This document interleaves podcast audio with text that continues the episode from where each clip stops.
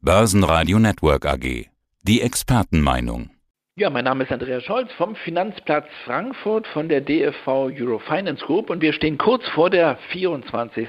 Eurofinance Week. Ja, jetzt ist es soweit. Am Montag beginnt die Eurofinance Week, die 24. wie du sagst. Wir wollen mal auf die wesentlichen Themen und Schwerpunkte schauen, aber zunächst mal ganz grundsätzlich aus aktuellem Anlass sozusagen. Auch wenn die Corona-Infektionen gerade historische Höchststände erreichen, am Montag geht's los im Cup Europa, oder? Ja, wir starten durch sozusagen ähm, mit 3G, nämlich geimpft, getestet und frisch geduscht. Ja, sage ich oder werde ich dann auf der Bühne sagen. Nein, also Spaß beiseite. Bei uns ist 2G. Wir sind sozusagen äh, das, das haben wir ja schon vor einigen Wochen entschieden, mit dem 2G-Modell sehr zufrieden. Das heißt, wir werden natürlich sehr, sehr streng kontrollieren, das ist klar. Das muss auch sein. Und dann sind alle die, die doppelt geimpft sind oder genesen sind, äh, bei uns zu Gast. Wir haben auch viel Platz oben im Cup Europa. Wir sind auf der großen Ebene, auf der Ebene 4 und haben dort etwa 150 Gäste. Und wer dann doch sagt, Mensch, ich, äh, ich traue mich nicht, ich will nicht vor Ort sein, da habe ich absolutes Verständnis für. Wir haben einen kostenfreien Livestream eingerichtet, wo man die gesamte Eurofinance Week in Fernsehqualität live online verfolgen kann. Ja, den Link, den kann man natürlich hier auch anbieten, damit die Börsenradio-Zuhörer vielleicht auch mal einen Blick reinwerfen können. Wir werden ja an dem einen oder anderen Tag vor Ort sein, freue ich mich schon ganz besonders drauf. Gehen wir doch das Programm mal durch, um auch mal schmackhaft zu machen, was alles angeboten wird. Montag, der Eröffnungstag, der Tag der Eröffnungskonferenz. Wer ist denn vor Ort und was steht am Montag alles an? Ja, wir haben die Woche ganz gut sortiert. Montag wollen wir erstmal so ein bisschen die Vogelperspektive bemühen. Das heißt, schauen, wie sieht es im Moment aus in der Finanzindustrie in Deutschland, in Europa? Welche Themen haben denn die Banken im Moment? Und das große Thema wird sein, wie geht es weiter in Sachen Politik? Was passiert da in Berlin? Springt die politische Ampel auch auf grün für den Finanzmarkt? Und das kann man sogar so ein bisschen doppeldeutig sehen, denn das Thema grüne Finanzanlagen ist natürlich ein Top-Thema Thema, das Thema Green Finance. Und ähm, da müssen wir kritisch natürlich schon hinterfragen, was ist wirklich grün? Ist da alles auch innen drin grün, wo grün draufsteht? Und was machen die Banken in Sachen Green Finance? Und wir werden natürlich am Montag über das Thema Konjunktur sprechen. Wir werden natürlich darüber sprechen müssen, droht da möglicherweise doch jetzt wieder eine Bremsung, wenn wir diese vierte Welle jetzt erleben und wenn die Corona-Zahlen weiter hochgehen, könnten wir uns überhaupt einen erneuten Lockdown in Deutschland leisten, erlauben? Was hätte das für Folgen für die Konjunktur? Wir haben unter anderem Professor Wieland da vom Sachverständigenrat und gerade jetzt vor wenigen Tagen hat ja der Sachverständigenrat sein neues Gutachten herausgegeben. Der ist noch sehr zuversichtlich und sehr optimistisch, aber auch da spielt man natürlich ein Krisenszenario durch oder rechnet es durch. Und natürlich mein Lieblingsthema, das Thema Geldpolitik. Wie geht es weiter mit der EZB versus FED? Entkoppeln sich die beiden großen Notbanken und was hat das dann für Folgen? Ja, und am Montagabend dann äh, immer noch die Preisverleihung. Die ist ja traditionell Banker of the Year 2020. Was kann man da denn schon verraten? Ja, wir dürfen schon mal den neuen European Banker verraten. Es wird äh, Dr. Günther Bräunig sein, der Chef der KfW, der ehemalige, äh, müssen wir jetzt sagen. Er ist seit vier Wochen im verdienten Ruhestand oder im Unruhestand sozusagen. Aber Günther Bräunig hat die KfW geprägt die letzten Jahre sie geführt und vor allen Dingen hat er das Haus geführt durch dieses Corona-Jahr 2020, durch das letzte Jahr. Und da hat die KfW einiges als Förderbank des Bundes, als Förderbank der Bundesrepublik Deutschland stemmen und schultern müssen. Dafür haben ihn die internationalen Wirtschaftsjournalisten hier oder die Frankfurter Banken- und Wirtschaftsjournalisten ausgezeichnet und haben gesagt, er ist der verdiente European Banker. Ohne die Hilfsprogramme der KfW, und das hat die KfW super organisiert, hätte Deutschland die Folgen der Pandemie wirtschaftlich nicht so gut abfedern können.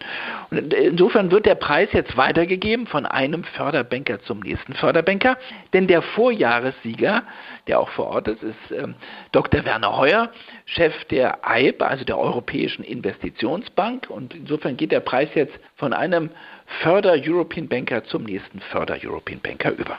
Ab Dienstag widmet ihr euch dann auch den Einzelthemen. Der Dienstag gehört der Green Finance. Wie kann es auch anders sein? Das ist ja inzwischen das große Thema. Sowas wie der Superstar unter den Finanzthemen, oder würde ich fast sagen? Das ist das Top-Thema und wir werden es dann vertiefen. Das große Motto lautet vom Commitment to Action. Das passt, glaube ich, weil wir jetzt einen Schritt weiter sind. Es geht nicht mehr um das, um das Committen.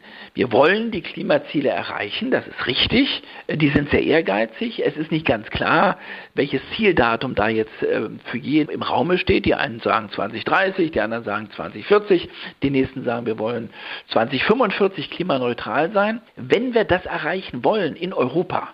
Das ist gerade eine Zahl, die ist diese Woche jetzt rausgekommen. Übrigens von der EIB, von Herrn Dr. Heuer von der EIB.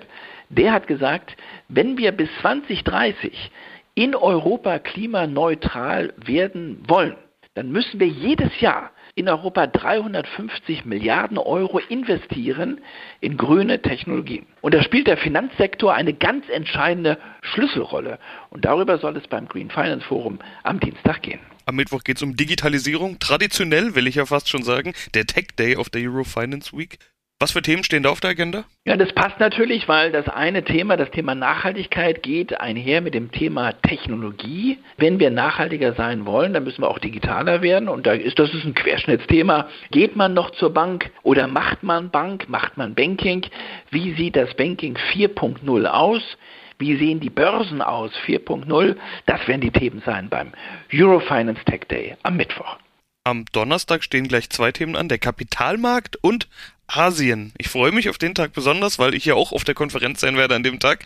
Teilen wir es vielleicht mal auf. Was sind die Themen für den Kapitalmarkt? Ja, da haben wir die Börsenprofis da, also die sogenannten institutionellen Anleger, also Top-Entscheider von Pensionskassen, von Versicherungen, von Vorsorgewerken. Die haben natürlich das große Problem, die können nicht ganz so stark ins Risiko gehen, wie ein Privatanleger das vielleicht darf. Die müssen sich also quasi ganz strengen Regeln unterziehen. Und es gibt fast keinen Zins mehr. Das ist ja nun ein Problem, was wir schon längere Zeit haben. Und trotzdem muss natürlich eine Vorsorgekasse, ein Versorgungswerk, die Pensionsgelder entsprechend gut anlegen. Da muss ja hinten noch was rauskommen.